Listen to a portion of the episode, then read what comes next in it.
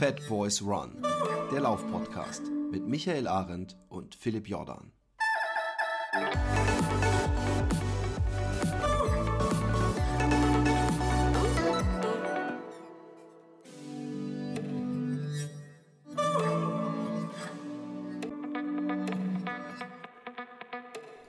Einen wunderschönen guten Morgen, guten Mittag, guten Abend, wo und wann auch immer ihr seid. Heute wieder mit einer ganz besonderen Folge, weil ich habe ganz besondere Gäste.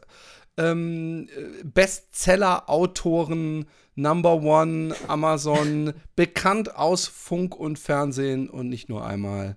Äh, und natürlich auch bekannt aus äh, den Little Desert Runners Club Fat Boys Run Folgen. Ähm, hier ist Tanja Schöneborn und Raphael Fuchsgruber. Herzlich willkommen. Eine Insel mit zwei Bergen. Dädel, dädel, dädel, weil du es mit hier eine. Ja, sehr Hallo, Ah, okay, ich habe schon gedacht, wo kommt die Referenz? Habe ich mich irgendwo, habe ich einen Namen falsch ausgesprochen? Nee, das Ähm, war so schön mit Ei. Und Ähm, Bestseller. Ich finde auch gut, dass wenn man Bestseller, Ja. äh, eine richtige Nummer eins, die wird in der Mitte auch mit Z gesprochen. Bestseller. Das Genau. hört sich schon gut an, ne? Ähm, ihr ähm, wart äh, erstmal ähm, für alle, die es nicht mitbekommen haben. Wer, also ich habe es mitbekommen, während ich an der Elbe gelaufen bin. Habt ihr was das war ja die Härte, ne? was, ja, aber das, das wir, wir, heute, wir reden über eu, euer Ding, weil, weil man kann das schwer vergleichen und was ihr gemacht habt. Ich habe mir da abends gedacht, oh, bin ich froh, dass ich nur äh, so und so lange laufen muss und nicht durch die Wüste und so leiden muss. Und habe da immer ein bisschen mitgelitten und fasziniert auf die Fotos geguckt und die Geschichten. Und ähm, ihr habt darüber auch ein Buch geschrieben und über all das wollen wir heute reden. Ähm, ich finde ja eigentlich, ja, äh, um das Pferd mal von hinten aufzusatteln, äh, gebührt euch der größte Respekt, dass ihr beide lebend wieder aus dieser Wüste raus seid. Und da, da beziehe ich mich nicht, da beziehe ich mich nicht auf Sand, Hitze, Gefahren. Äh, ich weiß nicht, ob es Wüstentiger gibt oder so, wahrscheinlich nicht. Sondern ich beziehe mich einfach drauf, wenn ich mit meiner Frau, ja, 20 Minuten im Park laufen gehen will, ist die Frage, ob wir es beide leben. Und ich habe da immer ein bisschen mehr Angst um mein Leben, ganz ehrlich gesagt. Äh, äh, wieder zurück nach Hause schaffen. Und ihr seid als Paar in die Wüste. Also da, darüber alleine habt ihr eigentlich jetzt Erfahrung und Stoff, um zehn Bücher und Ratgeber zu schreiben. Aber ähm, ähm, wie, sch- wie, wie schlimm war das, ähm, nicht nur mit Menschen generell, äh, ist ja immer eine äh, Anspannung, äh, auf engem Raum und unter Belastung zu sein, sondern mit seinem Partner. Ähm, ist manchmal Ladies first. Äh, ähm, und, und hoffe, dass ich nicht mit der falschen Frage anfange und das Ding hier völlig Raphael aus dem Ruder läuft und Streit gibt. Ähm, aber, Raphael grad, hat gerade schon den Finger gehoben. Ich glaube, was möchtest du denn sagen? Ja, das, Geile, das, Geile ist, das Geile ist, wir sind da als Paar zusammen hin, das hast du schon ganz richtig erkannt. Und das, wir sind da als Paar auch wieder zurückgekommen. Ja, ja, genau, das meine ich. Deine Anmoderation schon, schon richtig, weil das ist auch nicht äh, zwingend klar, das fiel mir als erstes ein. Aber du sagtest Ladies first, dann nehmen wir doch die Lady zu first. ähm, ja, also es ist wirklich so ein zweischneidiges Schwert, wenn man als Paar loszieht. Ähm, es hat de definitiv Vorteile. Wir haben halt uns zusammen vorbereitet, ähm, waren füreinander da und auch in der Wüste an sich ne, ähm, ist man halt füreinander da. Was mir komplett gefehlt hat, war einfach ein Gesprächspartner, denn äh, Raphael quatscht ja nicht so gern beim Laufen. Und äh, das hat mir jetzt so komplett gefehlt. Für die Beziehung war es jetzt aber schlussendlich äh, doch förderlich, würde ich glatt behaupten. Wir haben uns zwar auch mal angebrüllt und äh, der eine ist mal vorgelaufen, dann ist der andere mal vorgelaufen. Ähm, aber wirklich gekracht hat es nur ein einziges Mal. Und wir sind sehr versöhnt wieder zurückgekommen. Und ich glaube, dass uns das ganze Abenteuer noch mehr verbunden hat ähm, und dadurch wirklich positiv war. ähm, Ich glaube sogar noch mehr als versöhnt. Entschuldigung, Philipp. Also versöhnt würde ja heißen, dass es vorher Ärger gab. Im Grunde genommen Nein, ich meine, nach der, nach, wir haben uns einmal richtig Ach in der so, Wolle ja, gehabt und ja- da haben wir uns versöhnt. Ja, das ist ja nichts für unsere Statistik, ist ja einmal in drei Wochen, ist ja gar nichts. Das ist jetzt Hause jetzt schon alles, wieder los, alles ne? viel härter. Ja, aber das Ganze ist ja entstanden aus einer Krise heraus in, in 2020, Die Kurzversion, äh, ich bin Konzertveranstalter, ich hatte ab 11.3. keine Arbeit mehr, nicht weniger, oder, ne, sondern einfach null. Und die Aussichten für mich und meine GmbH waren äh, auch echt sehr bedrohlich, weil das hatte man so noch nie gehabt. Man will arbeiten, man kann arbeiten, aber es ist halt nicht möglich, verboten oder halt nicht umsetzbar. Ich hatte zwei gesundheitliche Vorfälle, konnte nicht, nicht laufen und dann stirbt noch meine Mutter, 83 Jahre, beim Fahrradsturz und das alles.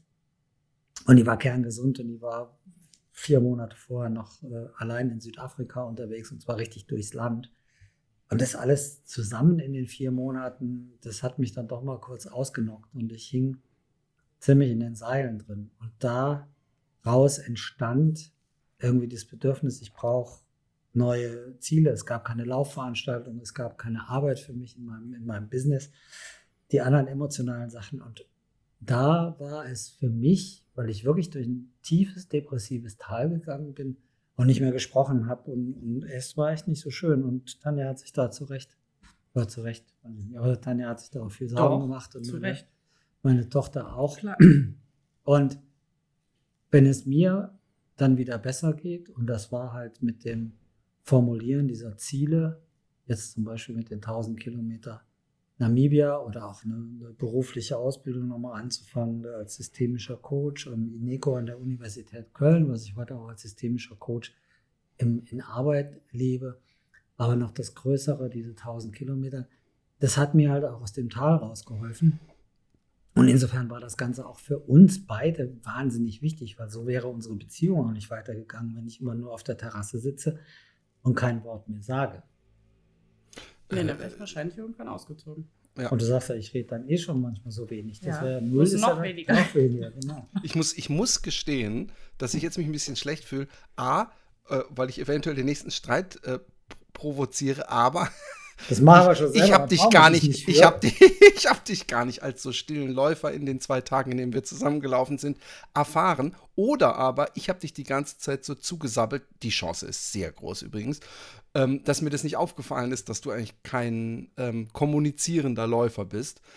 Ähm, aber erstmal äh, äh, mein herzliches Beileid. Es ist so ein Thema, was, was äh, äh, auch äh, mit zunehmendem Alter meiner Eltern immer mehr in meine, in mein äh, ja, äh, Denken äh, äh, äh, fließt und wovor ich Angst habe, dass diese, diese Schicksalsschlag, der dich oder beziehungsweise deine Mutter ereilt hat, mich auch ereilen könnte und wie ich damit umgehen würde. Und ich könnte mir vorstellen, da ich jemand bin, der fast täglich mit seiner Mom telefoniert, dass mich das ziemlich umhaut. Von daher fühle ich da mit dir.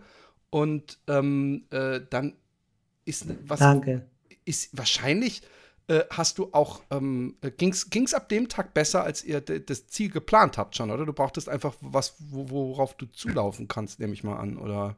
Ja, ich habe meine Mama, oder wir haben meine Mama beerdigt und danach bin ich direkt abgehauen nach, nach Frankreich ganz alleine, um mal so den Kopf klar zu kriegen und ohne Tanja, ohne Kind, ohne Hund, ohne alle. Und da ging es mir schon besser, als ich gemerkt habe, in welche Richtung ich will. Und noch besser ging es mir dann, als ich zurück war und Tanja das erzählt habe und sie im ersten Moment naturgemäß gesagt hat, jetzt dreh da ganz durch. Vor allem an der Stelle, als ich sie gefragt habe, ob sie mitkommt. Aber, Aber was? aber wie war das denn? Aber dann hast du ihr Schläge angedroht und hast gesagt, okay, Nee, ich mach's. gar nicht. Ja, ich, das Nee, machen gar wir hier nicht. mit Liebesentzug. Das geht bei uns anders. Nee, ich habe ihn, äh, ich habe, ich glaube, ich habe nicht. Ich meine jetzt nicht physische Liebe, die emotionale, die, die, ganz, die ganzheitliche, die wertschätzende, Ich ganzheitliche beantworte Liebe. jetzt einfach mal die Frage. Das war die Frage.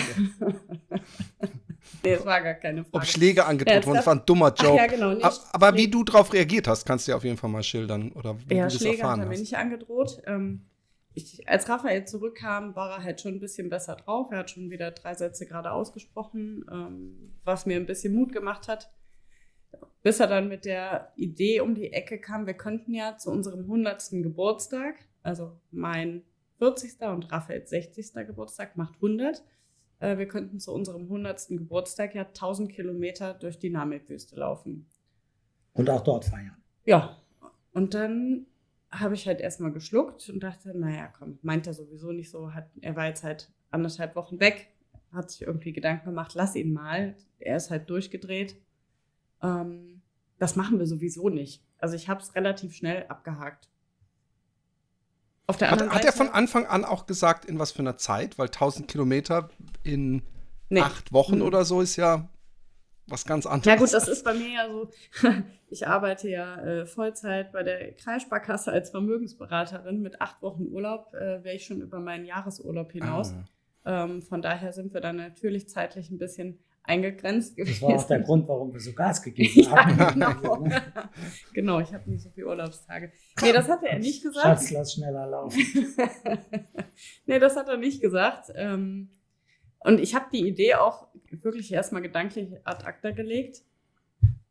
Aber auf der anderen Seite dann auch wieder nicht, weil wenn, naja, irgendwie habe ich dann schon drüber nachgedacht, abends schon im Bett, hm, wie ist denn das? Jetzt bist du schon mal 250 Kilometer gelaufen. Kann man denn 1000 Kilometer laufen? Und wenn ja, in welcher Zeit und wie funktioniert das? Und wem bräuchte man denn dafür? Und das wäre ja schon schön. Ja, und dann war es bei mir dann auch schon vorbei. Irgendwie hatte ich dann auch schon Bock, äh, das einfach auszuprobieren. Ihr habt es ja sehr professionell, also geht ja auch gar nicht anders. Also man kann ja nicht einfach zu zweit mit einem gut gepackten Rucksack in die Wüste aufbrechen und sagen, komm, wir machen das jetzt. Also man braucht ein Team. Schlecht, ja. Äh, und, und dass das Team, so habe ich das zumindest peripher mitbekommen, äh, absolut lebensnotwendig äh, war, hat sich im Nachhinein auch gezeigt an, ein paar Situationen. Zumindest erinnere ich mich da an eine Rettungsaktion sozusagen. Ähm, äh, wie, wie fängt man das an? Sucht man sich dann einen Teamchef und, und der, der sagt dann, ich habe meinen Physio, ich habe meinen Fahrer da vor Ort. Ich meine, Raphael ist ja ein, ein alter Wüstenfuchs äh, und kennt wahrscheinlich genügend Menschen, die sowas öfter machen. Wie, wie, wie, wie, habt, wie seid ihr das angegangen? Ich war ja schon zweimal in Namibia gewesen und hatte dort einen, einen Kontakt, der sich auch mit solchen Dingen ein bisschen beschäftigt hat. Mit dem ist das dann aber nichts geworden, weil ich das nicht so mag, wenn ich in, in Zoom-Calls reingehe und äh, man Themen bespricht und jeder seine, seine Fragen mitnimmt oder seine Themen mitnimmt und man dann aber drei Wochen überhaupt gar kein Feedback kriegt. Das kann ja nicht leiden. Ich brauche Leute für so ein Ding oder wir alle brauchen in solchen Teams Menschen, die begeistert sind, die Leidenschaft haben für das, was da passiert. Das ist kein Job, wo du ein Honorar kriegst und machst das wegen dem Honorar, sondern da musst du wirklich hin und sagen, Klar kriege ich ein Honorar, wer arbeitet, kriegt Geld, das ist ganz normal. Aber da muss man wirklich mit Herz und Seele dabei sein, weil die Belastungen nicht nur für die Läufer, sondern auch für die Crew, die sind ja teilweise vor uns wach und machen schon Kaffee oder sind abends die Letzten, die ins Bett gehen, weil sie nochmal alles zusammenräumen, das Lagerfeuer ausmachen. Wenn Tanja und ich hoffentlich schon in der Koje liegen und am Pennen sind. Das kannst du nur machen, wenn du da wirklich an das, an das Unternehmen glaubst. Und Dann habe ich einen anderen mm, Kontakt probiert in, in Spanien, den, den, Carlos. Das ist einer, der ganz viele Rennen als Coursemaker betreut äh, auf der Welt für, für Racing the Planet hier zum Beispiel. Und der hat mir einen Kontakt gegeben zu Ute und Nelde Jager. Das sind, äh, sind ein Ehepaar aus Windhoek. Und die haben auch ein bisschen Erfahrung mit Rennen in der Wüste, weil wir sind ja keine klassischen Touristen die einfach nur möglichst bequem von A nach B durch die Wüste gefahren werden wollen, sondern da steckt ja eine ganz andere Denke dahinter. Nämlich nicht, wir, wir fahren noch fünf Kilometer weiter, da ist ein schickes Hotel, sondern wir wollen überhaupt nicht in ein schickes Hotel, weil wir wollen ja draußen sein. Wir wollen ja drei Wochen am Stück draußen übernachten. Wir wollen diese Wüste erleben und ich will nicht in einem klimatisierten Raum in irgendeinem Vier-Sterne-Hotel in der Wüste, die es da ja auch gibt, sondern ich will genau das Gegenteil. Und die hatten wir dann in Windhoek gefunden. Die waren kurz mal hier in Deutschland gewesen, habe ich mich mit denen getroffen und äh, dann gab es halt die Zoom-Calls und Tanja kam da auch mit rein und man hat sich kennengelernt und war da in guten Händen gleich von Anfang an, weil der, der Nell ist so ein Typ wie ich, das, oder auch wie du, wenn einen was begeistert, dann überschlägt man sich. Und die Zoom-Calls bestehen eigentlich darin, da jeder 40 Ideen hat und du eigentlich einen Schiedsrichter brauchst, der die Gesprächsleitung übernimmt, weil jeder immer jedem ins Wort fällt und noch eine Idee hat und noch eine Idee hat. Und das mag ich sehr, weil das ist halt die Leidenschaft. Und dann haben wir mit Bruno, unserem Doc, den kenne ich seit Ewigkeiten, 75 Jahre alt in Bordeaux, ein, ein früherer, einer der ersten, die, die den Marathon des Sable gelaufen sind. Und er hatte dann einen Unfall und den Rücken sehr schwer verletzt, kann nicht mehr laufen, gehen schon, aber laufen nicht. Das war unser Arzt, der ist Mediziner und hat Rennen betreut.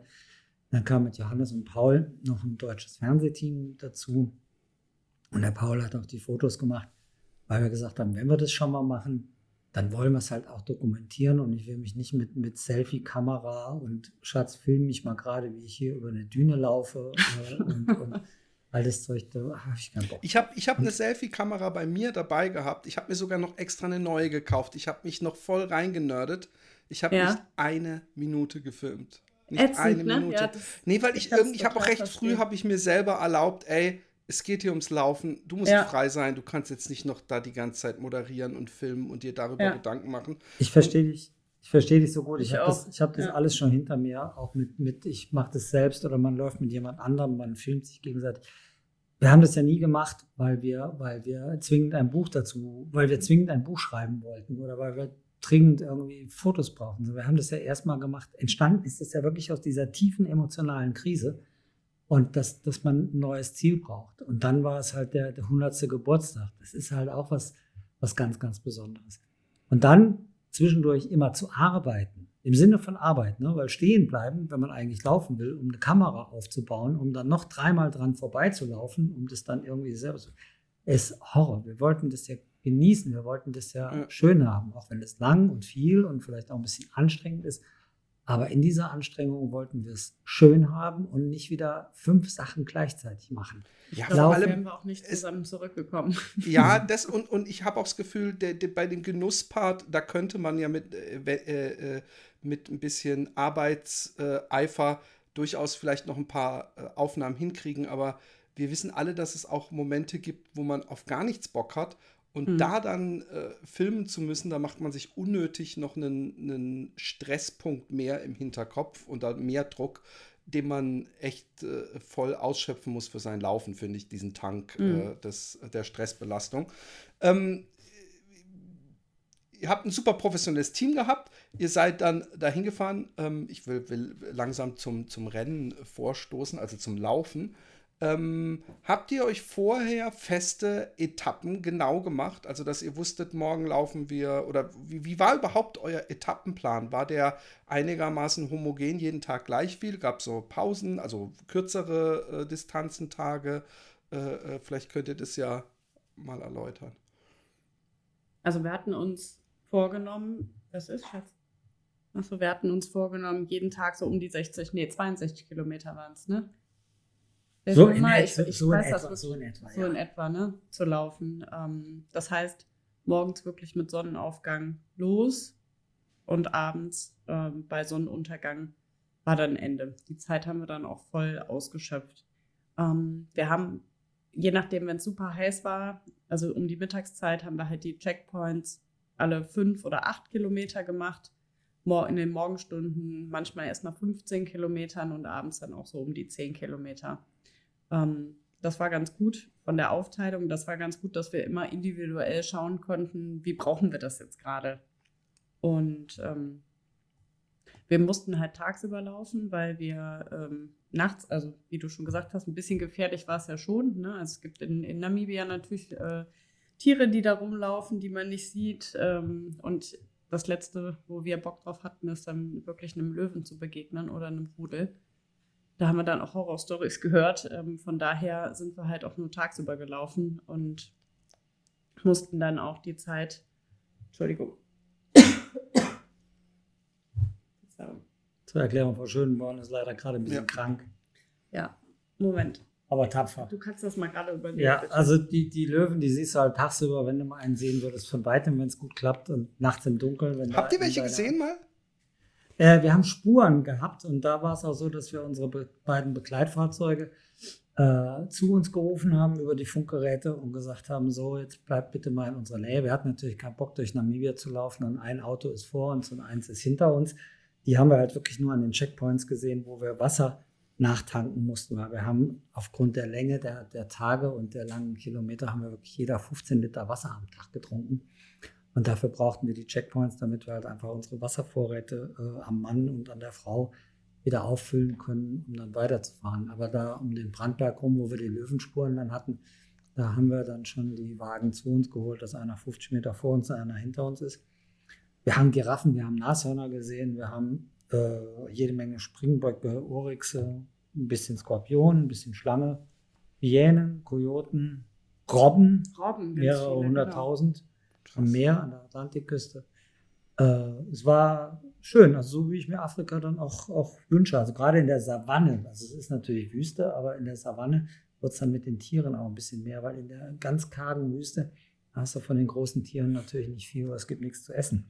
Ja. Aber nachts ist es schon ein Vorteil, wenn, das, ja. wenn dich so in der Stirnlampe so ein Augenpaar sich reflektiert hinter einem Busch und du weißt jetzt nicht, ist das ein Oryx, eine Antilope oder ist das vielleicht doch ein Leopard, dann ist das Laufen in der Nacht auch nicht so gemütlich, ne? auch wenn es nachts natürlich viel besser zu laufen ist, weil es nicht so irrsinnig heiß ist. Weil bei 10 Grad läufst du natürlich äh, leichter als bei 40. Ich bin neulich ähm, ähm, vor einer Woche am Strand gewesen hier und beim Hochgehen auf die Düne, äh, ich denke natürlich sehr oft an euch und dich, aber da musste ich wieder an dich denken und habe gedacht, ey, wenn, wenn auch nur eine Düne in so einem Wüstenlauf so wäre und man sieht danach 100, dann würde ich direkt umdrehen. Äh, war aber auch wirklich sehr unangenehm zu laufen. Äh, du bist ja, äh, Raphael, der König des, ähm, die Wüste ist überhaupt nicht so schlimm, wie ihr alle denkt, äh, äh, Mantras. Äh, wie, wie, wie, wie, laufbar war es? Also laufbar meine ich jetzt, dass, die, dass es einigermaßen fester Sand war und wie viel war, ich kann diesen Sand nicht mehr sehen. Kann man das prozentual äh, in Zahlen drücken? Prozentual kann ich das gar nicht sagen. Ähm, es war alles relativ gut laufbar. relativ denn irgendwie war ja dann doch jeden Tag irgendwas, was übelst genervt hat. Also wenn ich jetzt sagen würde, wir sind äh, die ganze Zeit nur freudestrahlend da lang gehüpft, das ist natürlich totaler Schwachsinn. Ähm, weil es war super anstrengend, es war mega heiß. Wir hatten einen Gegenwind, mit dem wir beide oder gar keiner hatte damit gerechnet. Wir sind ja vom Süden von Sussos Flay in den Norden gelaufen und wir hatten, ich weiß nicht, von den über 1000 Kilometern 800 Kilometer einfach nur Gegenwind.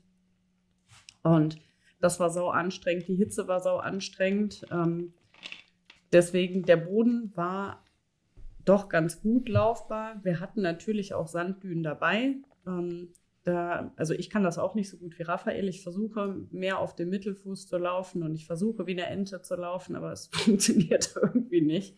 Ähm, das kann Raphael besser. Aber der Rest war doch mehr so, ja, das waren viele Jeep-Tracks, die wir gelaufen sind, viel mit Schotter. Das war natürlich auch irgendwann unangenehm, aber es war nicht so anstrengend. Ne? Wenn du auf Sand läufst, machst du ja einen Schritt vor und machst automatisch wieder einen halben zurück. Mhm. Ähm, das hatten wir Gott sei Dank nicht so viel. Prozentual wüsste ich es jetzt nicht. Du? Naja, also wahrscheinlich so die ganz harten, die der, die der Philipp jetzt gerade erwähnt hat, die, die Düne an der Nordsee oder irgendwo anders in Frankreich das, das sind auch die Ausnahmen. Das haben wir gemacht, ja. wenn wir mal eine überqueren mussten oder wenn, wenn sich das halt so, so ergeben hat. Aber um 1000 Kilometer zu laufen, äh, wir sind ja jetzt alles keine Selbstmörder, äh, um 1000 Kilometer, und das ist einfach eine unvorstellbare Strecke, also für uns auch jetzt immer noch so, dass du es nicht in den Kopf reinkriegst. Das, das kannst du nicht in Dünen laufen. Also kannst du schon, dann bist du aber drei Monate unterwegs. Mhm. Und wir wollten ja auch von der Stelle kommen. Und da muss man auch die Logistik sehen wie gesagt, bei 15 Liter Wasser am Tag, ich kann das ja nicht im Bollerwagen hinter mir herziehen äh, in der Sandwüste. Die Autos müssen ja auch noch irgendeine Chance haben, dich zu erreichen oder dass du dich mit denen triffst. Ja. Und insofern sind diese Jeep-Tracks und Single-Tracks und, und Sachen sind dann halt für alle pragmatischer und davon läufst du viel. Und der Sand dort ist eigentlich ganz gut laufbar. Das ist nicht so schlimm wie das, was wir uns immer vorstellen. Jetzt bin ich wieder bei meinem Mantra, ne? äh, Sand am Meer und du läufst am Strand lang. Das ist immer anstrengend als dieser unberührte Sand in der Wüste, der da jungfräulich vor dir liegt und du läufst da zügig drüber. Da sinkst du gar nicht so tief ein. Aber kannst du ja. dir vorstellen, dass 1000 Kilometer unvorstellbar sind? Ich meine, hast, hast du dir deine Strecke entlang der Elbe jemals am Stück vorstellen können? Nee, natürlich Nachhinein? nicht. Also äh, es, ja. ich finde vor allem im ersten Drittel sollte man sich nicht zu viel mit, dem, mit der Gesamtstrecke beschäftigen. Das kann sehr frustrierend sein. Ähm, jetzt seid ihr äh, zu zweit gelaufen. Ähm, ähm, ich weiß vom Raphael, der mich begleitet hat, dass er ein, ein äh, sehr rücksichtsvoller ist, also auf die langsameren Läufer. Ich weiß auch, dass der Raphael ein schneller Läufer ist. Wir wissen alle, dass er schon viel ge gewonnen hat. Bei mir, ja, äh, ich gehe manchmal mit so einem Trailläufer hier, der hier um die Ecke ist. Da haben wir dieses Jahr mal so eine Zwei-Tages-Trailtour äh, äh gemacht von 100 Kilometern oder sowas. und das ist ein sehr schneller Läufer. Ich bin da unterbewusst immer in so einer Stress, äh, äh, in so einem Stressmodus, ja, weil ich die ganze mhm. Zeit irgendwie denke, alles richtet sich an mir, ich muss schneller machen. Wenn ich eine Pause nehme, äh, ähm, äh, äh, halte ich die andere Person auf. Man, man neigt dazu, sich dann auch zu entschuldigen, sorry, ich brauche nochmal eine Gehpause, sowas in die Richtung. Ähm, weswegen ich zum Beispiel sehr gerne mit langsameren Leuten laufe, weil ich dann selber so ein bisschen, ach ja, gut, dann machen wir das halt. Ähm, inwieweit habt ihr euch da vorher, ich meine, ihr, ihr lauft, äh, glaube ich, auch öfter mal zusammen und ihr lebt zusammen, ihr, ihr werdet darüber gesprochen haben. Was ist, wenn, wenn mal, kann es nerven? Zum, hast du Angst gehabt, Tanja, dass du nervst, weil du zum Beispiel mal einen Tag lang äh, ständig Pausen brauchst oder es nicht so gut geht. Oder andersrum, Raphael, hat vielleicht, äh, hast du Angst gehabt, dass du denkst, manchmal braucht man ja auch so, ey, ich könnte so schön jetzt laufen, ich fühle Energie, ich habe gerade den Flow und jetzt werde ich hier gebremst, darf ich bitte vorlaufen? In, habt ihr da euch überhaupt vorher abgesprochen? Habt ihr gesagt, wir lassen es auf uns zukommen, es wird schon klappen? Wie war also ich hatte ganz, ganz, ganz oft in, dieser, in diesen 17 Tagen in Namibia das Gefühl, dass ich Tanja echt ein richtiger Klotz am Bein bin. Ach du, okay. Ich nehme alles zurück. Nein, es ist. Äh, wie, wie, wollen wir das denn erklären? Wir laufen. Willst ja, du erklären? Ja, Mach mal. Wir, wir laufen ja, seit ich hier wohne, laufen wir ja zusammen, fast täglich. Und irgendwie haben wir uns da ganz gut eingegruft mit der Zeit, glaube ich. Ähm, da geht's, ich glaube, da ja. geht es nicht mehr drum. Ich weiß sehr genau, Philipp, was du meinst. Ähm, aber das wissen wir nicht. Also ich habe das nicht gehabt, weil ich gedacht habe, ich halte dich auf. Und ich habe ich hab öfters mal gedacht, boah, gerade zum Ende hin, Raphael wollte nicht ankommen. Philipp, er wollte Ach, ja, nicht stimmt. ankommen. Der ist die letzten Tage immer langsamer gelaufen. Ich bin wahnsinnig geworden. Diese Guck, Ausrede muss ich mir auch auf, oh aufnehmen. der war teilweise zehn Minuten, eine Viertelstunde nach mir im Checkpoint und ich saß da rum und dachte, das kann doch nicht sein. Der wollte nicht ankommen. Da war ich halt, da war ich wirklich genervt, weil ich gerade so die letzten zwei Tage, ich wollte dann auch mal fertig werden, ne? wollte das Ganze dann mal abhaken und Raphael halt nicht. Das hat genervt. Aber ansonsten hatten wir eigentlich, hattest du da ein Problem mit? Nein. Nee, wir haben da kein Problem, weil wir es seit Jahren machen. Und weil das, als wir uns kennengelernt haben, ja ganz klar, ganz eindeutig war, dass ich der erfahrenere und zu dem Zeitpunkt auch schnellere Läufer war. Und wir zusammengelaufen sind, weil ich mich deiner Geschwindigkeit angepasst ja. habe. Anders wäre es ja zu der Zeit gar nicht gegangen. Ne? Jetzt hat sich, hat sich viel getan. Tanja wurde immer besser und immer schneller und die Geschwindigkeiten haben sich angeglichen. Ich hatte das schon mal überlegt als Motivation für den Winter. Jetzt haben wir nur keine Zeit, weil du noch so viele Projekte hast, äh, mal auszurufen, wir laufen einen Marathon gegeneinander. Und das so richtig so Social Media mäßig breit zu treten, oh, ja. aber zu gucken, ob die Frau Schönborn jetzt schon schneller ist. Jetzt hast du gerade zu viel Wunder, aber ich glaube, auf 42 Kilometern. Nee, da bist du noch schneller. Ich glaube, es wird eng. Ich glaub, aber ich glaube, auf dem halben, auf dem halben kriege ich dich bestimmt nie im Leben. Also umso länger die Distanz, umso besser sieht es für äh, Raphael aus. Im Moment, ja. Im Moment noch ja, aber jetzt mal bis auf, auf einem Kilometer rennt sie mir mittlerweile weg, weil die so einen Bums in den Beinen hat und so eine Muskulatur, dass sie eigentlich Sprinter hätte werden müssen. Die ist jetzt nur in der falschen Disziplin gelandet. Wir haben mit, dem, mit der Geschwindigkeit kein Thema. Wir haben das von Anfang an so gemacht bei dieser Überraschung damals zu ihrem Geburtstag. Wir waren ganz frisch zusammen und ich habe sie mitgenommen in die Mongolei, in die Gobi-Wüste für 250 Kilometer. Sie hatte nur sieben Wochen Zeit zur Vorbereitung. Und da haben wir gesagt, so, ich laufe hinter dir. Da kann ich sehen, wie es dir geht. Da kann ich auch sehen, wenn irgendwas passiert, wenn du erschöpft bist, wenn du taumelst, wenn du, wenn du mal umknickst oder so. Wolltest du mir eigentlich nur auf den Arsch gucken, oder? Das war der, der andere schöne Effekt, ja. dass ich deine durchaus hervorragende Figur über 250 Kilometer immer wieder äh, zu wertschätzen wusste, also rein optisch und so. Ne? Mhm. Aber das macht das Zusammenleben leichter. Das ist auch für den, der ein bisschen langsamer ist oder nicht so leistungsstark ist, ist das, glaube ich, auch entspannter, wenn der vorläuft ja. und sagt, es ist halt nun mal so. Und der andere einfach in einem gewissen Abstand hinterherläuft. Und das auch nicht zu dicht, dann ist ja, der genau, Druck auch nicht so genau, groß. Genau, der Abstand ist wichtig. Weil wenn ich du ihm direkt auf die Schulter läufst, dann fühlt er sich auch schon wieder so bedroht. Das kennen wir alle. Da hechelt einer hinter einem. Geh weg da, ich will nicht, dass du da hinter mir atmest. Hau ab. Ich finde die Idee übrigens, um die nochmal aufzugreifen, dass ihr gegeneinander einen Halbmarathon oder Marathon lauft, finde ich, finde ich ausgesprochen gut. Und wir, ich mache in einem anderen Podcast, geben wir uns oft Challenges und ich kann euch sagen, das Ganze wird noch viel spannender und ehrgeiziger, wenn man sich so eine Art Bestrafung oder Belohnung ausdenkt vorher.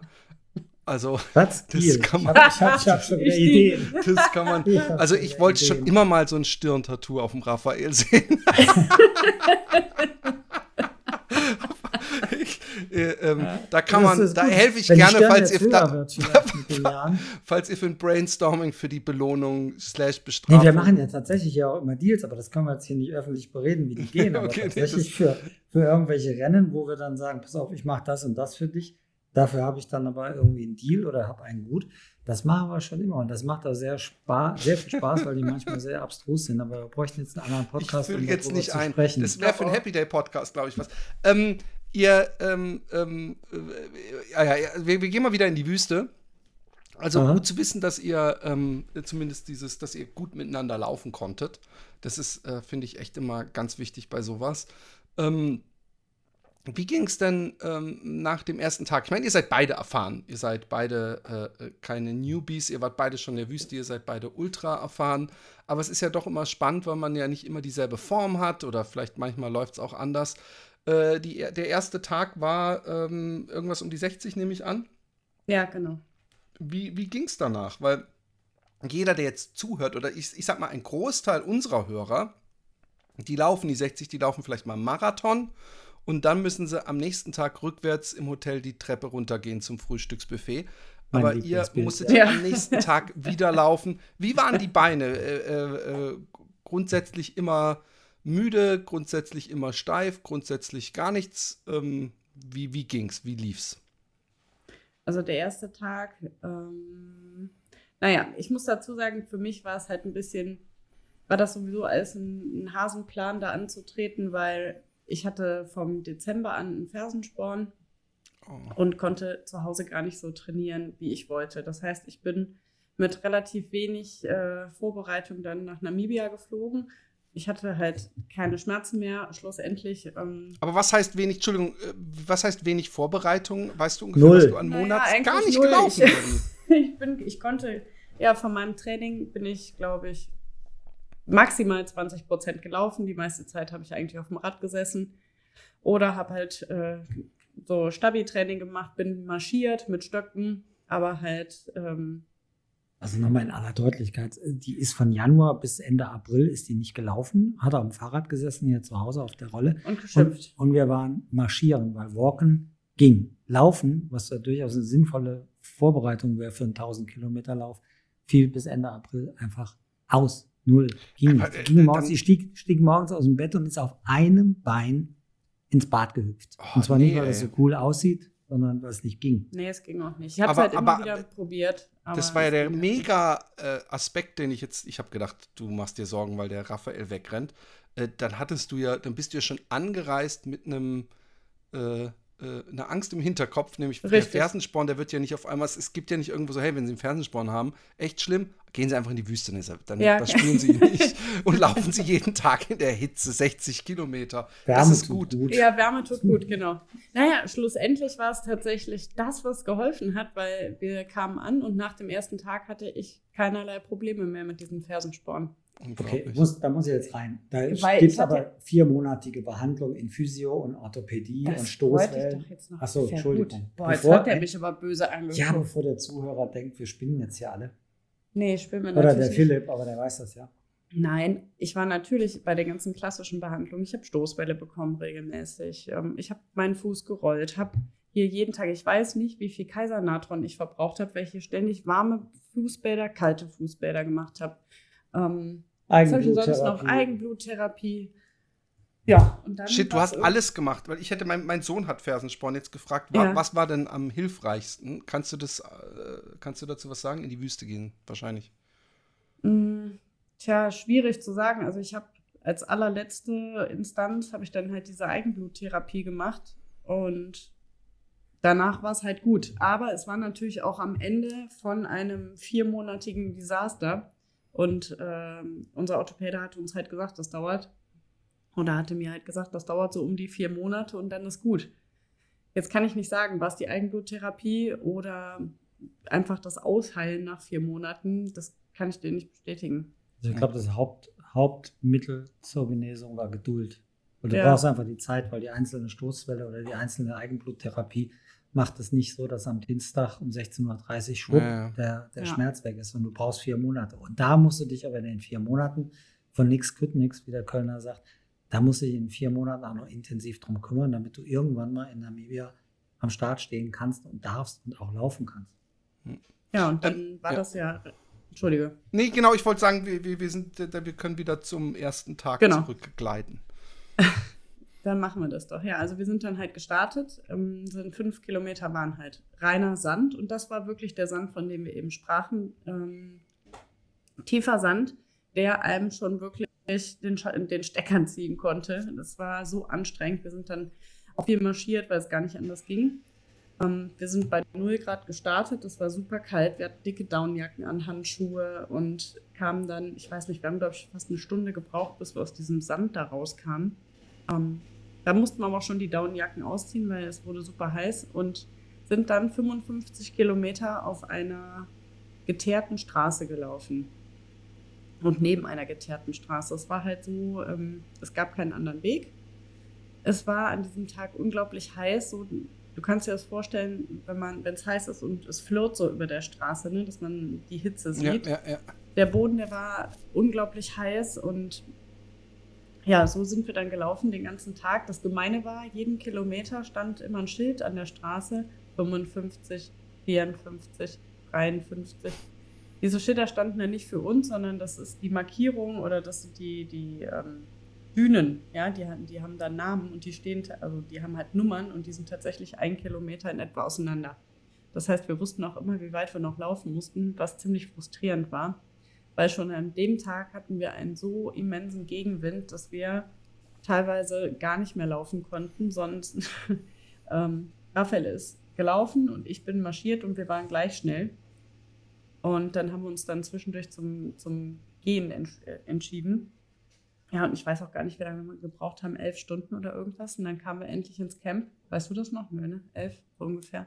Dann kamen wir ins erlösende Camp und muskulär war da noch alles tutti.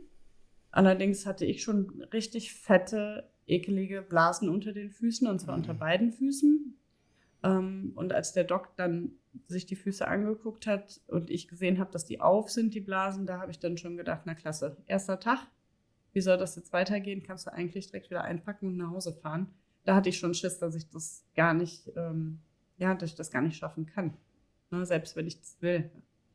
Ja, Blasen sind kacke, das habe ich dieses Mal zum ersten Mal auch als Problem gehabt, aber ich mache mir die einfach, ich steche mir die mal auf und tape die mit so einem äh, Hansa-Plast oder so mit diesem äh, äh, Pflaster-Tape zu und dann meine ich immer, geht das. Aber das Ja, kann sich das- theoretisch natürlich auch entzünden dann. Ja, das ging auch. Also das Problem war halt die Größe, ne? weil es war der komplette Ballen eine Blase. Aua. Und mein, äh, einer meiner kleinen Zehen, der war auch so dick geschwollen, dass wir dann auch, ähm, ich glaube am zweiten oder dritten Tag mussten wir dann auch die Schuhe aufschneiden, obwohl wir ja mit den Topo-Schuhen wirklich schon Schuhe gefunden haben. Ähm, die Diese super extrem breit breite sind. vorne sind, Ja, wollte ich gerade genau. sagen. Das sind ja Genau, die sind super breit, aber für meinen Zeh hat es nicht gereicht. Da mussten wir, wie der Arzt sagte, ein kleines Fenster reinschneiden. Da haben wir echt oben dann, oben im Bereich der Zehen haben wir dann ein großes Loch reingeschnitten.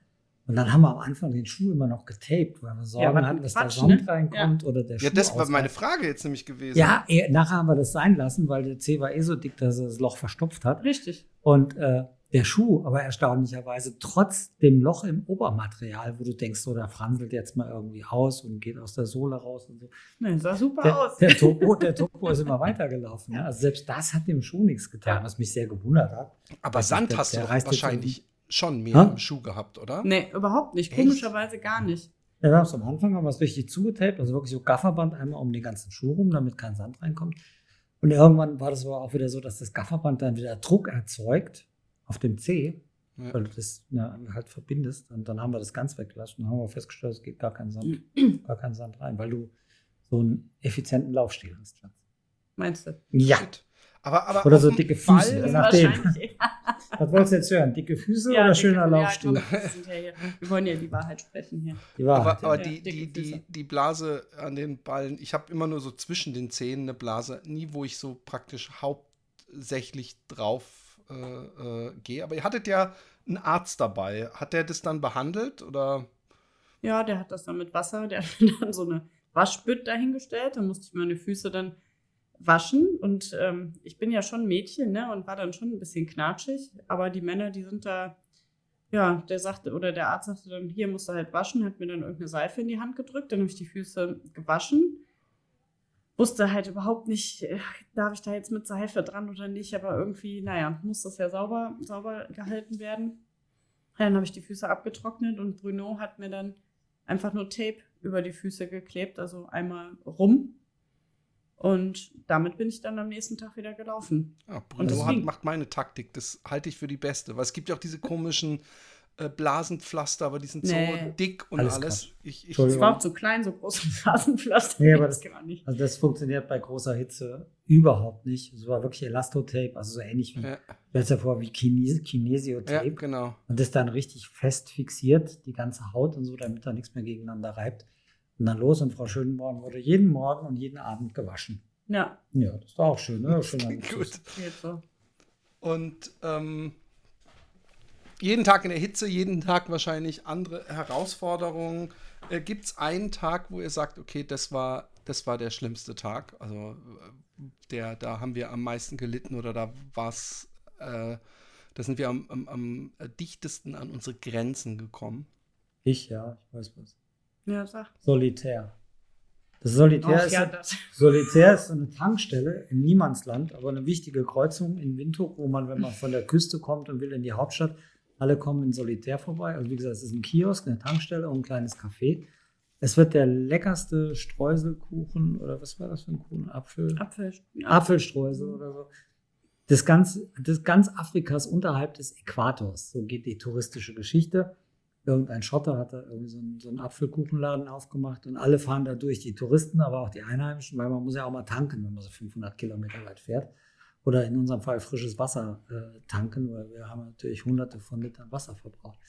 Und da sind wir rein und ich habe mich die ganze Zeit schon drauf gefreut. Endlich mal ein Checkpoint, wo du in einen Café rennst und kannst dann irgendwie sagen, so, ich möchte den leckersten Apfelkuchen ganz Südafrikas möchte ich haben und dazu zwei doppelte Espresso und dann nehme und ich auch noch Saft und, und Saft und, und Snickers. Fanta, ja, genau. Ja, das habe ich mir dann da alles in der Mittagspause unter einem Baum mit Im Tanja Schatten. im Schatten mit mhm. Tanja reingezogen äh, Tanja hat sich relativ benommen mit ihrer Ernährung, ich halt nicht. Und ich konnte danach, drei Stunden lang konnte ich danach gar nichts. Ich konnte nur, nur noch gehen, war zutiefst beleidigt über meine eigene, mein eigenes Junkie-Verhalten hier, was Süßigkeiten anbetrifft, weil das ist bei mir manchmal ein bisschen grenzwertig. Und konnte drei Stunden lang gar nichts. Und ich habe mich so gehasst, weil es war ja absehbar, weil wenn du drei Stück Apfelkuchen futterst, frisst, sagen wir jetzt hier mal, mit noch einem Snickers, noch mit zwei Cola und Doppel ja, Espresso. komplett durch. Und bei über 40 Grad, das ist ja nur auch der totale Blödsinnsplan. Aber da konnte ich nicht an mich halten. Das war mein schwerster Tag. Deine? Aber manchmal kann man sowas auch. Also ich, ich bin ähnlich wie du. Das, bei mir geht das äh, zwar meistens so, jetzt Gel und jetzt dieses, aber bei mir ist recht schnell, gerade bei solchen Sachen, dass ich dann nur noch esse, worauf ich Bock habe. Äh, ähm, und ich weiß, dass ich auf meiner Rheintour zum Beispiel immer mittags um 12 nach, was weiß ich, 40 Kilometern in so einem Biergarten bin und so einen Riesenteller so Spätzle mit so einer äh, ähm, ähm, Pilzrahmsoße gegessen habe. Und danach habe ich noch 20 Kilometer weiter geschafft. Ich würde mir das heute aber auch nicht mehr zutrauen.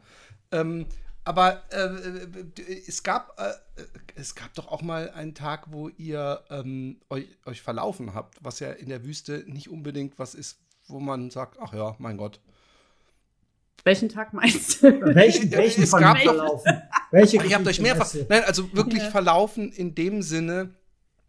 Also ich stelle mir das übrigens wesentlich, ich stelle mir das sehr dramatisch vor. Bei mir würde da sofort äh, Lebensgefahr äh, äh, auf der Stirn stehen.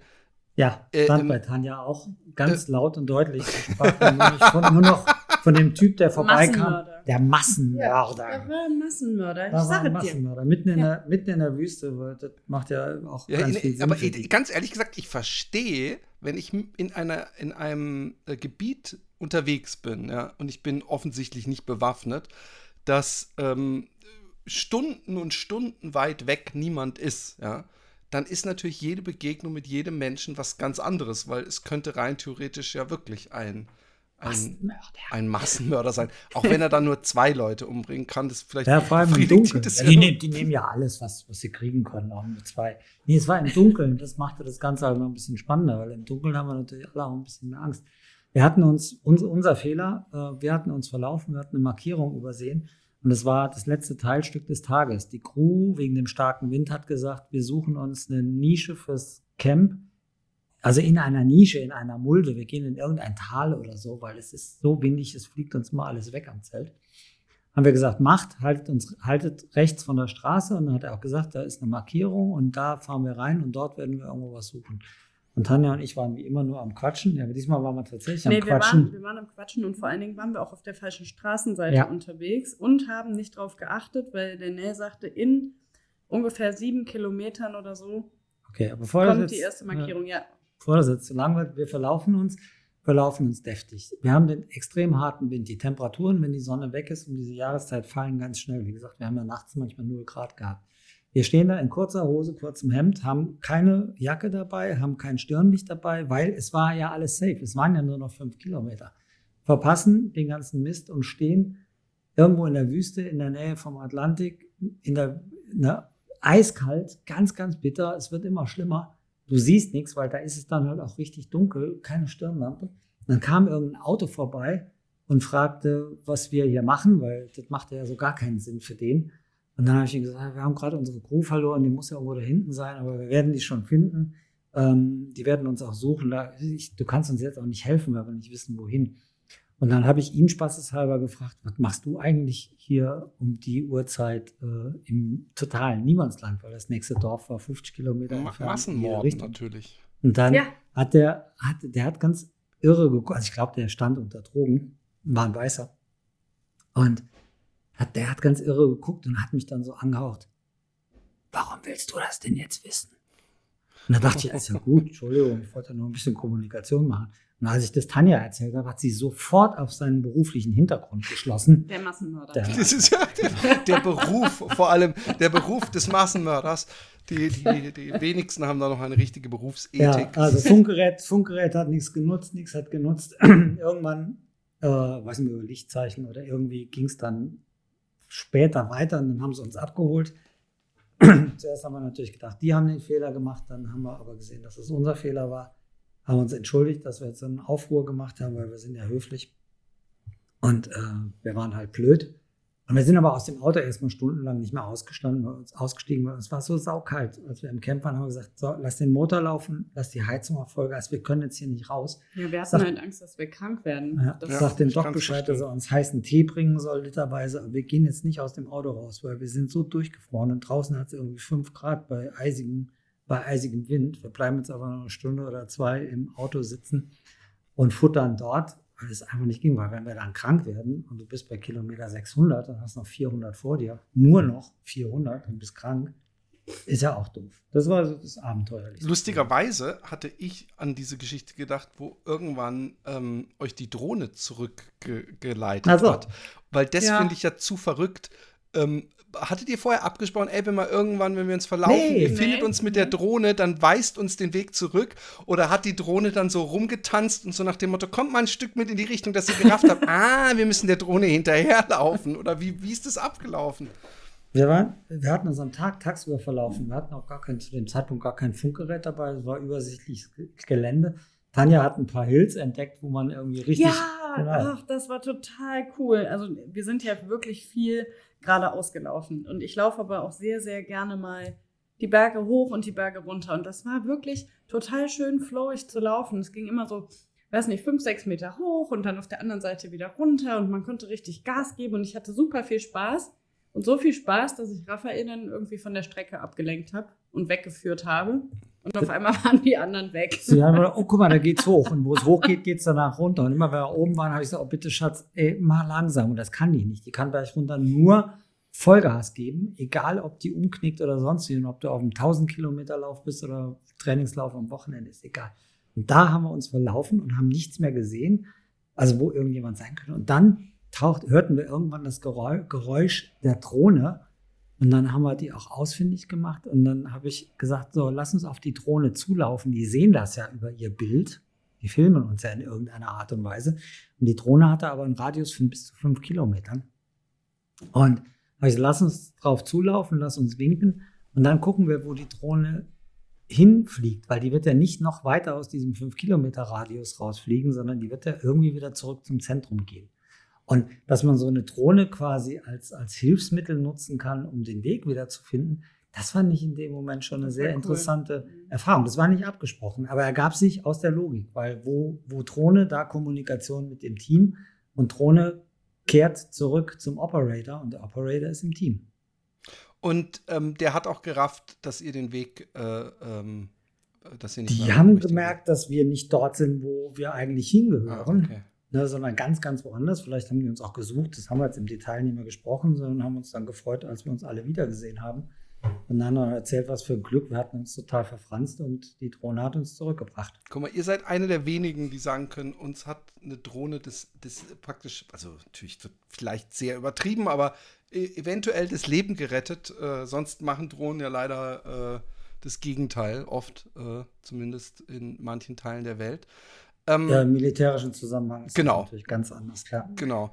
Ähm, dann, äh, ja, ihr habt 1000 äh, Kilometer vor euch gehabt, was eine ekelhaft äh, hohe Zahl ist, mit wahrscheinlich vielen Tälern, wir, wir, wissen schon, dass Raphael irgendwann so viel Gefallen am Laufen gehabt hat.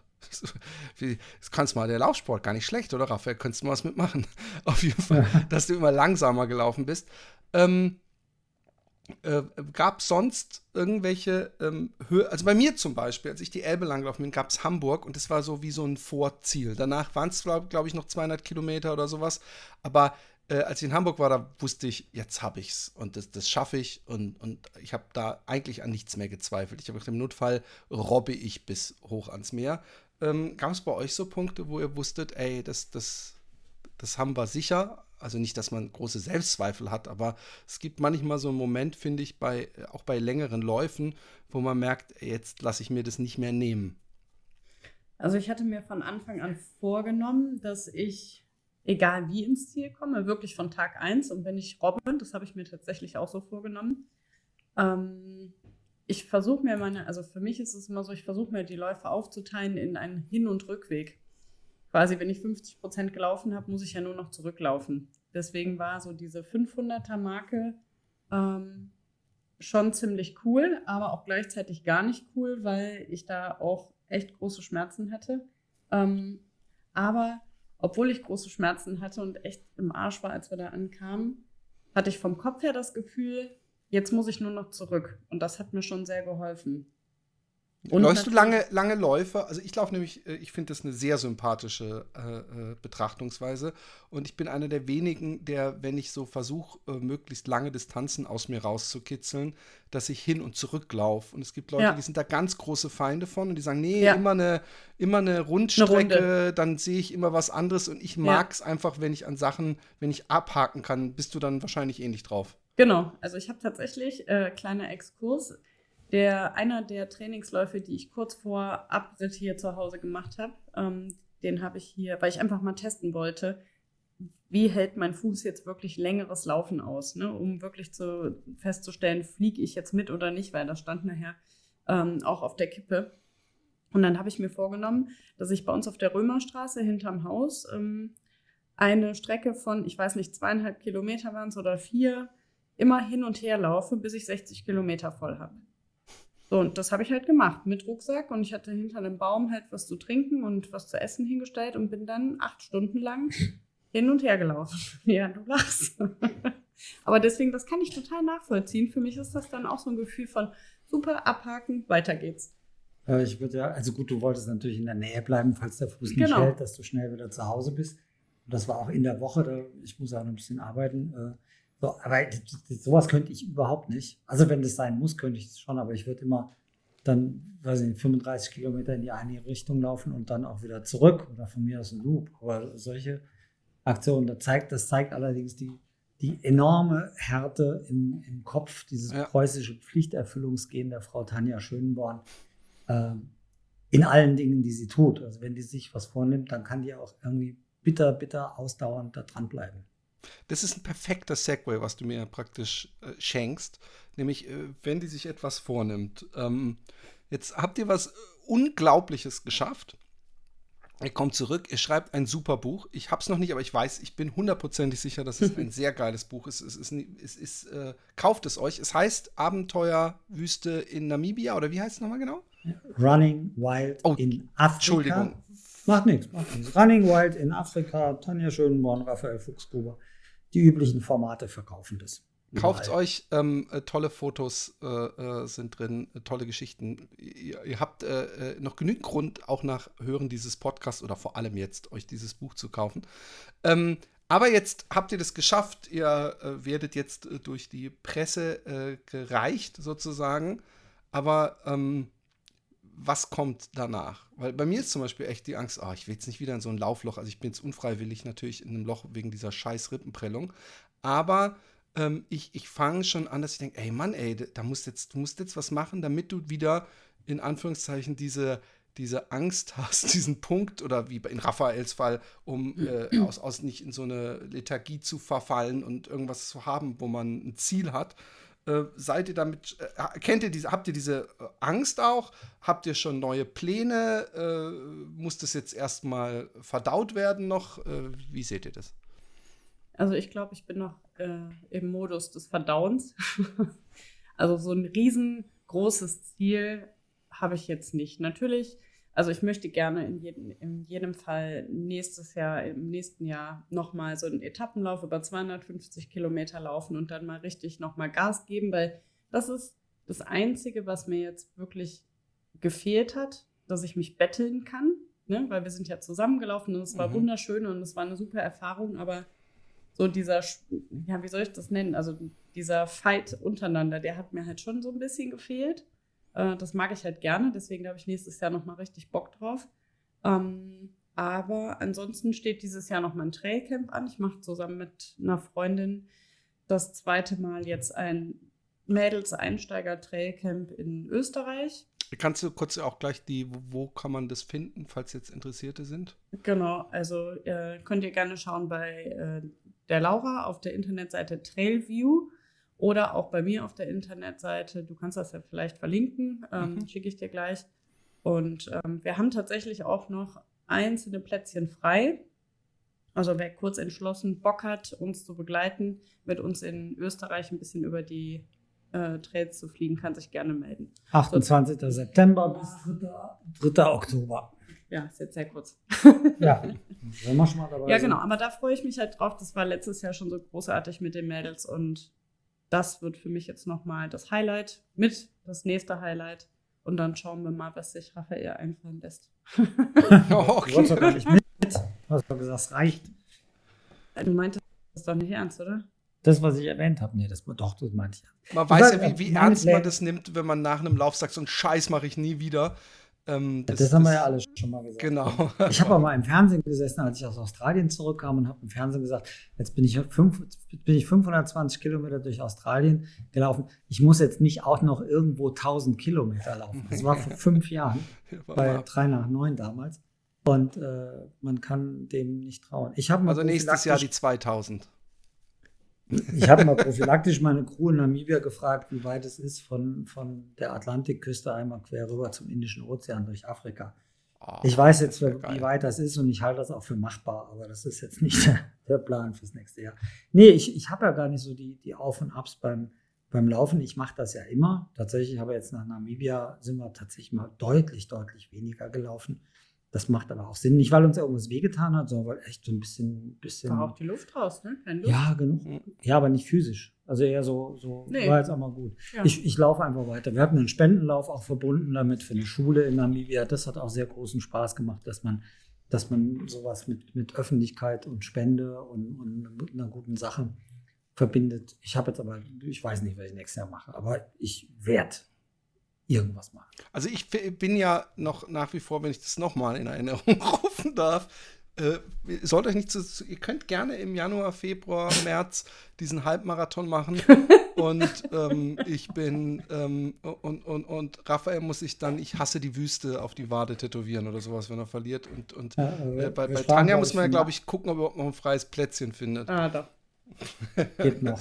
aber ich lasse. Ne, ich, ich, werde jetzt meinen Körper nicht mit Tattoo, aber dann nehmen wir an. Aber wenn, dann wäre es ein Marathon. Aber was auch geil wäre, wäre, wenn dann so, so in, in Social Media die Leute dann so Partei ergreifen. ja, natürlich Team Tanja und- und Team Raphael. Und deswegen Gen- muss genau, die, ne? mu müssen gerade solche Aussagen wie, oh, ich lasse mich doch jetzt nicht tätowieren.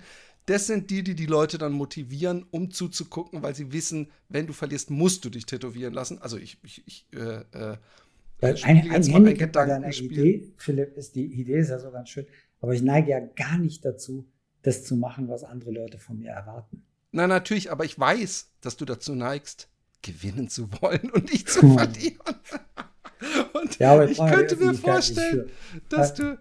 Ja, nee, aber weißt du, ich bin ja dann, ich bin ja dann so clever. Selbst wenn ich die Chance haben sollte, fünf Meter vor Tanja am Ziel anzukommen, würde ich niemals, das sage ich jetzt hier, vor ihr über die Linie laufen, weil das setzt ihr zu. Und da habe ich dann auch nichts von. You Nee, know, happy wife, deswegen- happy life. Also Deswegen vorsichtig. brauchen wir das Tattoo, damit du nicht da den, den, den, den so. Gentleman hier rauskehren kannst, sondern äh, es geht um deine eigene Haut. Aber das war jetzt nur ein Beispiel. Ich bin Ja. mir sicher, Ich der glaub, Tanja fallen in den, glaub, nächsten, in den nächsten Monaten noch massig coole Bestrafungen ein, falls du verlierst, damit du hier nicht den, den, weil das, übrigens, das kannst du ja auch nicht bringen. Du kannst ja nicht mit ihren Rennen machen und eigentlich vorher sagen, ja, aber ich, ich, ich lasse sie gewinnen. Das ist nicht, das ist auch nicht fair. Als, äh, unter Ja. sportlerischen Aspekten muss sie sich, wenn sie den Sieg hat, ja auch 100% darüber freuen können, dass sie sich den erkämpft hat und nicht geschenkt bekommen hat. Ja, was glaubst du, warum ich das jetzt gerade eben gesagt habe, damit das nie stattfindet? Ach Die man. ich- Klitschko-Brüder mussten ihrer Mutter auch versprechen, dass sie niemals gegeneinander boxen. Ja, aber gut, das ist auch. was anderes. Aber wenn du die Klitschkos gefragt hättest, ob sie manchmal Lust hätten, sich mit ihren Frauen zu boxen, bin ich mir sicher, dass da ganz Ja, wobei bei dem, bei, bei dem einen Paar ist es ein bisschen unfair, weil er ist sehr lang und sie ist sehr kurz, wenn ich mich erinnere. Also wegen den Reichweiten. Ja, aber dann hat sie, äh, ist, ist sie auf einer Höhe, wo es für Männer wieder ganz schmerzhaft wird, ähm, wenn man trifft. Ähm, okay, wir wechseln jetzt die Podcasts. Genau. Nein, ähm, hey, es, es, äh, wir haben die Stunde voll. Es äh, war eine Riesenfreude. Es sind auch zum Glück noch tausend Millionen Fragen ähm, unbeantwortet geblieben, die die Leser sich dann in Running Wild in Afrika reinziehen können. Es gibt auch eine Doku. Gibt es diese Doku schon auf YouTube? Oder ist die noch gar nicht fertig, der Film? Nee, nee, der Film, der wird noch geschnitten, der ist bestätigt von der ARD. Es wird also 90 Minuten Oh. Dokumentation im TV geben von unserem Lauf mit vielen schönen Bildern, mit, wo der eine dem anderen den Stinkefinger zeigt oder Frau Tanja Schönborn sich äußert über das TV-Team. Äh, wenn der Herr Meier jetzt mit seiner Kamera kommt, dann kann er aber. Und so. Das wird, ein, äh, wird glaube ich, ein herrlicher Film, weil genug Schräges, also klar, wunderbare Sonnenuntergänge, wunderbare Landschaften, aber auch genug schräges Zeug und der Bruno ist auch ein Komiker vor dem Herrn. Das wird, glaube ich, gut. Der kommt im ersten Quartal äh, Nächsten 2022. Das ist bestätigt, festen Termin haben wir noch nicht. Werden wir aber kommunizieren. Kommuniziert Äh, es dann, äh, kommunizieren wir es auch auf unseren Kanälen. Und ähm, ansonsten äh, nochmal grundsätzlich, wo kann man euch äh, folgen und äh, was gibt es von euch äh, online? Grundsätzlich, wenn, wenn jetzt jemand zuhört und sagt, ich finde das Laufen in der Wüste interessant, die Idee des Little Desert Runners Club ist eine geschlossene Gruppe auf Facebook. Da kommt man am besten hin, einfach mal anfragen und wir lassen euch da rein. Ist ja eine, die mit dir im Grunde genommen entstanden ist, weil du vor Jahren in dem Podcast ja gesagt hast, du willst das auch mal machen. Und im nächsten Podcast haben wir dann gesagt, komm, wir machen das zusammen und nehmen noch ein paar Leute mit. So entstand dieser Club. Ja, jetzt kam dann bei dir was dazwischen. Mhm. Und äh, wer sich dafür interessiert, ist dort gut aufgehoben. Ansonsten, ey, wer Fragen hat jetzt auch hier nach dem Podcast oder zum Buch oder wie auch immer, einfach auf, auf Facebook, Insta anschreiben. Wir sind immer da und reagieren auch so schnell es geht. Super. Okidok, äh, dann ähm, war's das. Ich bedanke mich bei euch. Ähm, haltet mich auf dem Laufenden, was eure, euer Battle äh, eventuell angeht. Und wenn ich dann äh, ähm, ähm, sprechen wir uns spätestens, wenn ihr ähm, Afrika einmal quer durchlaufen habt äh, oder was anderes in der Richtung. Oder halt diesen, diesen Marathon des Jahres Schönborn gegen Fuchsgruber Ja. absolviert haben. ne? Ja, den kann ich ja live moderieren dann. Oh ja, oh ja, genau. Okay, ich bedanke mich. Großartig. Philipp, Danke mach's dir. gut. War Vielen, schön. vielen, vielen Dank. Tschüss, mein Lieber.